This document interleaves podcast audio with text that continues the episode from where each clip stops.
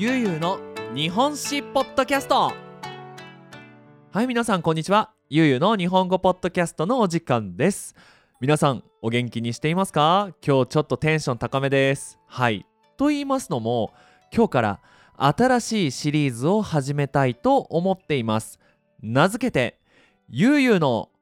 日本史ポッドキャストということではい。日本史ポッドキャスト日本語じゃないんですね。はい。日本史っていうのは日本の歴史という意味ですね。はい。これ僕にとってすごく大事なチャレンジで、まあ、大学生の時に、えー、中学校とかね高校で日本の歴史を教えるためのね教員免許っていうライセンスを、まあ、取ったんですよ。でまあそのねせっかくライセンス免許を取ったのにもかかわらず、まあ、歴史を学校で教えることなくもう免許を取ってから10年経ったということで、まあ、できればねそのせっかく歴史の先生の免許を持っているので何かの形でね使いたいというかその歴史を教えてみたいっていうのがずっと心の中にあってえーと、僕のもう一つのね、えーと、悠々日本語のチャンネルでは、歴史のクラス、スペイン語でやってたんですけど、やっぱね、スペイン語だと難しいんですよ。なので、まあ、今回ね、日本語で教えられるということですごくテンション高いです。まあ、ただ、このね、ポッドキャストだけで、ちゃんと歴史を教えることができるのかっていうのは、まあ、僕にとってもすごくチャレンジで、まあ最初はうまくいかないとは思うんですけどね、まあ、だんだんみんなのコメントをもらいながら少しずつ良くしてこのゆゆの日本史ポッドキャストをやっていきたいと思っています。はい。ということで1回目はえー、っと紀元前。要はもうキリストが生まれる前。1万年前から。えー、まあ大体900年までいかないかな。700年くらいまでのお話をしたいと思います。テーマはもう本当に皆さん原人ってわかるかな？お猿さんがさ人間になったぐらいの感じ。ねその槍を持って「うおおおお」って言いながらマンモスをさ買っていたような時代からどうやって日本の政治のベースができたのかっていうそこまで一気に何年 ?1 万700年？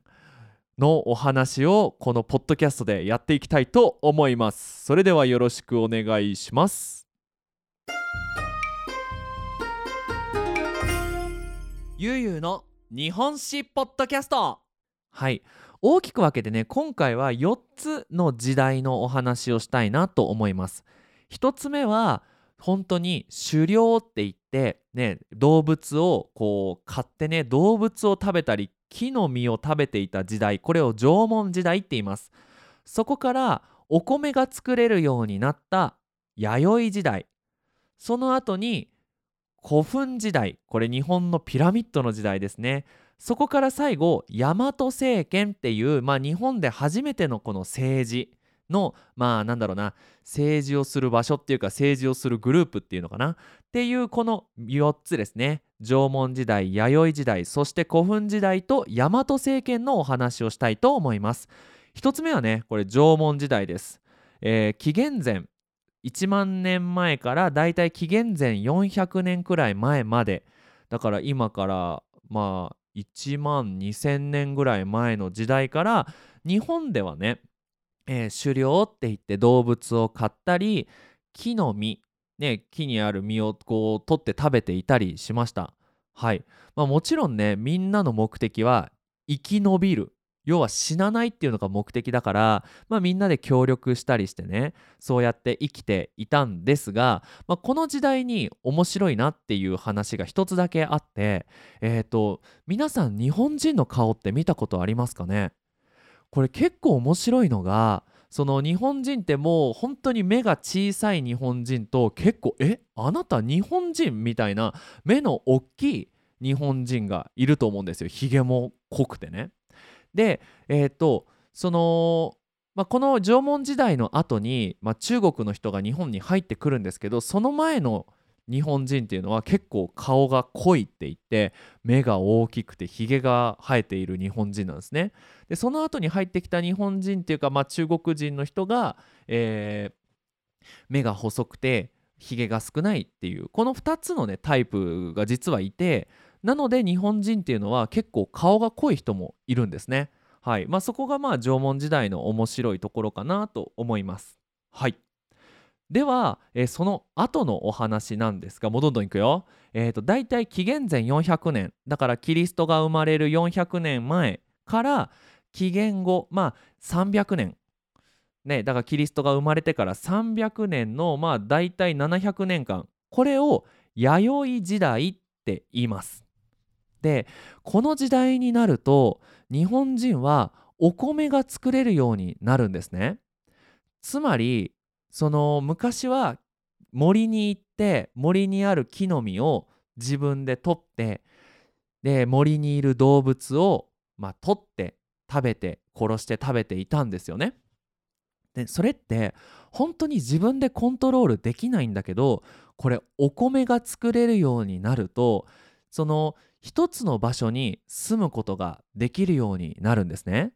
で皆さんお米を作るってどういう感じか多分イメージができると思うんですけど一人ではできないんですよ。でそうするとみんな一緒に一つのところに住むようになってこれ社会階級って言ってそのリーダーの人とまあ仕事をする人ね嫌な仕事をする人とかっていう風にその人のレベルが決まってくるんですね。はい、そうすると、まあ、小さい国が生まれ始めてきます。はい、でそうするとね、まあ、国と国で戦いが少しずつ生まれてくるんですね。まあ、つまり、まあ、私たちこうやって自分たちの町でお米を作っているけど隣の町でもお米を作っているらしいぞ。え？隣の町のお米これ戦って勝ったらもらえるんじゃね？っって言って戦争が生まれてくるんですね。ねなので、まあ、人間は本当に動物みたいにこう、まあ、とにかく自分が生き残るっていうところから一つの場所に住めるようになると今度他の人のものを奪うようになるっていうねまあなんとも悲しい話ではありますが、まあ、そうやって、えー、戦争が起きるようになってきます。でその頃になるとまあ、紀元前300年ぐらいにある日本で初めての有名人が生まれるんですね。この人を卑弥呼と言います。これ卑弥呼っていうのは女王様ですね。女の人です。女の人でめっちゃ偉い人。でこの卑弥呼さんの歴史っていうのが中国の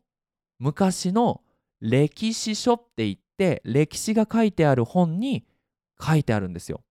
この本の名前を義士は人伝っていうんですね。義士っていうのは義の歴史。義は昔の中国の名前ですね。和人伝っていうのは和っていうのが国の名前ですね。昔日本じゃなかったんですよ。つまり日本人は自分の国の名前なんてよく分かってなくて日本っていう国の名前は中国が決めてたんですよ。でちなみにねこの「和」っていうのは何て言うのかなその動物みたいな意味があって、まあ、つまり人間じゃないようなもう本当に文化のレベルが低い国の人たちつまり義っていう国の歴史書に書いてある動物みたいな人間たちのお話っていうのでね義士は人伝っていうところに卑弥呼っていう人がいてその人がまあ30ぐらいの国をまとめていたと。これどうやって卑弥呼が偉くなったかっていうと卑弥呼は占いができたそうですよ。なんか例えば亀の甲羅亀のね背中にある硬いあれあれあれ甲羅って言うんですけどあの甲羅を燃やしてでそうするとこうまあひびが入るんですよね割れちゃうんですよ。でその割れ方によってその国のこれからのことを決めていたんですね。例えばあれ？このひびの入り方は悪いことが起こるかもしれないから皆さん準備しておいてくださいとかえー今年はすごく天気が良くなりそうだから頑張ってお米を作りましょうとかっていうふうにねまあ卑弥呼さんは占いで歴史をね歴史じゃないその国をまあ統治って言ってコントロールしていたそうです。でちなみにねこのなんで卑弥呼さんがこんだけ有名かっていうと、まあ、この中国から金印って言って金のハンコをもらったんですよ。でその金印っていうのが出てきてまあその卑弥呼さんっていうのはすごい人だったんじゃないかっていうお話です。でもう一つこの義士は神殿には面白い歴史ヒストリー違う歴史ミステリーがあってそのある邪馬台国っていう国があったっていうふうにこの義士は神殿の本には書かれているんですよ。ただこの邪馬台国がどこにあるかがまだわからないんですね。つまりこの本には私たちの国から船で東に3日西に4日こうね行くと邪馬台国に着くっていう風に書いてあるんですけど、まあ、その書き方が適当だからその指示通り書いてある通りにその日本の地図で探すと関西、まあ、今の大阪があるところか九州今の佐賀県ぐらいのところのどっちかになるって言って今でもその歴史を大学で勉強している人はその邪馬台国っていうのが大阪の方にあったんじゃないかっていう人といや邪馬台国は今の九州佐賀県ぐらいにあったんじゃないかっていう戦いが未だに続いているんですね。はいゆうゆうの日本史ポッドキャストさあでえっ、とまあこの弥生時代が終わって今度は、まあ、紀元後300年から700年くらいに日本でね古墳っていう大きいピラミッドがこう出てきます。一番有名なのはね大阪にある大仙古墳っていう、まあ、古墳なんですけど、まあ、そこから大阪からスタートしていって九州とか、まあ、九州だから福岡とかあるあそこら辺ね。あと東北。だから今の宮城県とか岩手県とかあそこら辺にその古墳が生まれてくるんですよ。でみんなピラミッドって聞くとねまあああエジプト？みたいな感じになると思うんですけどこのピラミッドが意味することがすごく大切でつまりピラミッドが作れるくらいの国がいっぱいあった。しかもそのピラミッドを作るってことは偉い人がいて偉くない人がいるつまりそれぞれの国にもう階級制度があったっていうのがこの古墳からわかるんですね。でねいろいろ皆さん日本にいる人なんかは何々古墳跡とか何々古墳っていう場所がいっぱいあるんですよ今でも。なのでぜひね休みの日に自分の家の近くにね古墳があるかどうかって探してみると面白いと思いますよ。ですね行ってみるともう本当にね丘っていうかもう小さい山みたいなとこなんですけどまあねあ昔の人はここにピラミッドを作ったんだっていうのをこう思いながらね散歩をしてみてる散歩をしてみると面白いんじゃないでしょうか。はいでまあその時期にこのね古墳が生まれてきた時代に大和王権っていうもう日本で一番強いもう政治グループっていうのが生まれてきます。で、まあ、大和政権、まあ、大和王権っていう人たちまあそういうグループが日本全部をコントロールしようっていう風になってきました。これ日本を統治するっていう言い方です。はい。でじゃあどうやって日本を統治しようかっていうふうに考えたんですね。もちろん日本はまだこう国としてスタートして歴史があまりないのでその国をこうコントロールするためのやり方っていうのをよく分かってなかったんですね。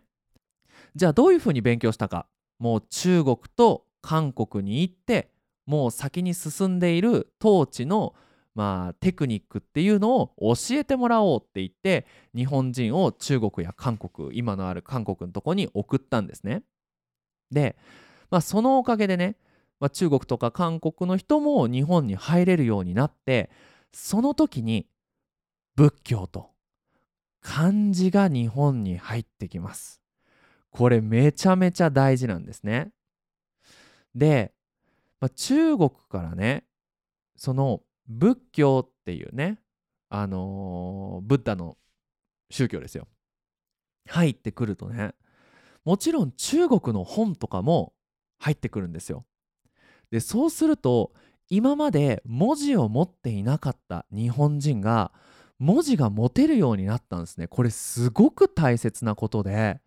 自分の国の歴史とか自分の考え方を文字で書けるようになってそうすると文化のレベルがすごいスピードで上がるんですよ。だって今までは話すだけでこう言葉を教えていたのがもう読むっていう形で今までの昔のこととかも全部わかるようになるんですね。はい。ということで日本っていうのはだんだんその政治のやり方っていうのが分かるようになってくるんですね。でそれによって大和政権政権っていうのはまあその政治をする、まあ、グループっていう感じでいいと思います。大和政権は関東だから今の東京のあるところから九州ねほんと福岡県ぐらいまでその力をねこうコントロールできるようになってきてるんですね。まあ、ちなみにこの大和政権があったのは今の関西なのでまあえっ、ー、と奈良とかあそこら辺にあったんじゃないかっていうお話です。はい。でその時になるとね、まあ、もちろんその政権だから日本をコントロールするようになってくると俺が一番っていう風にな、ね、俺が一番になりてえっていう人が出てくるんですよ。そうっすよね。俺が日本の王様じゃみたいな人がねその中でね一番強かったのが蘇我氏。蘇我っていうのが名字、まあ、僕の名字竹森ね。死っていうのはファミリーの意味になるので蘇我ファミリーっていうのがもうめちゃめちゃ強くてもう本当にいろんな場所をコントロールしていたんですね。でその時になるとこの中国がめちゃめちゃ強くなってきて日本人はちょっと怖いんですよ。これちょっと日本ちゃんとコントロールしてみんなで一つの国を作っていかないと危ないんじゃないかと中国に日本を取られちゃうんじゃないかっていうふうに怖がったんですよ。でそこで645年にクーデターが起こります。はい。このクーデターの名前を大化の改新って言うんですね。でなんで大化の改新わざわざ名前を覚えなきゃいけないかっていうとこの大化っていうのが日本で初めての年号なんですよ。皆さんえ年号って何？って思うと思うんですけど例えば令和とかさ平成とかさ昭和なんてさ聞いたことありませんか？そう。日本では西暦って言ってキリストが生まれてから何年経ちましたかっていう、まあ、ヨーロッパスタイルの、まあ、年年の数え方と和暦って言って天皇が新しい天皇になってから何年目っていう数え方があるのを皆さん知ってますかね？特に日本に住んでいる人は知ってると思います。ねオフィシャルのドキュメントなんかは結構ね和暦を使いますよね。でこの645年大化の改新この大化っていうのが日本で初めての和暦のスタートなんですよ。大化からもう天皇が変わるたんびにね天皇の名前何年天皇の名前何年っていうことでこの年からね日本の和暦がスタートしたって思うとなんかすごくスペシャルな感じがしますよね。でまあこのクーデターで和暦っていうのをスタートさせてもちろん他にも大事なことがあるんですね。でそれはこれ律令制度って言って、まあ、日本を法律でコントロールしましょうっていう動きが出てきますちなみに律令制度の制度はルールっていう意味ですねで律令の律は今の刑法刑法っていうのは人を殺してはいけませんよ。人を殺してしまったらもう、えー刑務所に行ってください。とか人のものを盗んではいけませんよっていう警察に関わるルール。で領っていうのは他の法律。例えば、えー住むためにはこういう手続きをしてください。とか、えー日本人まあ日本っていう国に住むためには税金を納めなきゃいけませんよ。とか、えー道ではこういうことをしてくださいとか道ではこういうことをしないでくださいっていうのを領って言います。はい、でこの律令制度によって戸籍って言って一人一人に名前をつけてそこその人がどこに住んでいるのかっていうリストを作ったんですね。で何のためにその戸籍ね日本人のリストとその住所をまあ作ったかっていうとここから税金がスタートします。はい。税金はもちろん昔はお金じゃなくてお米。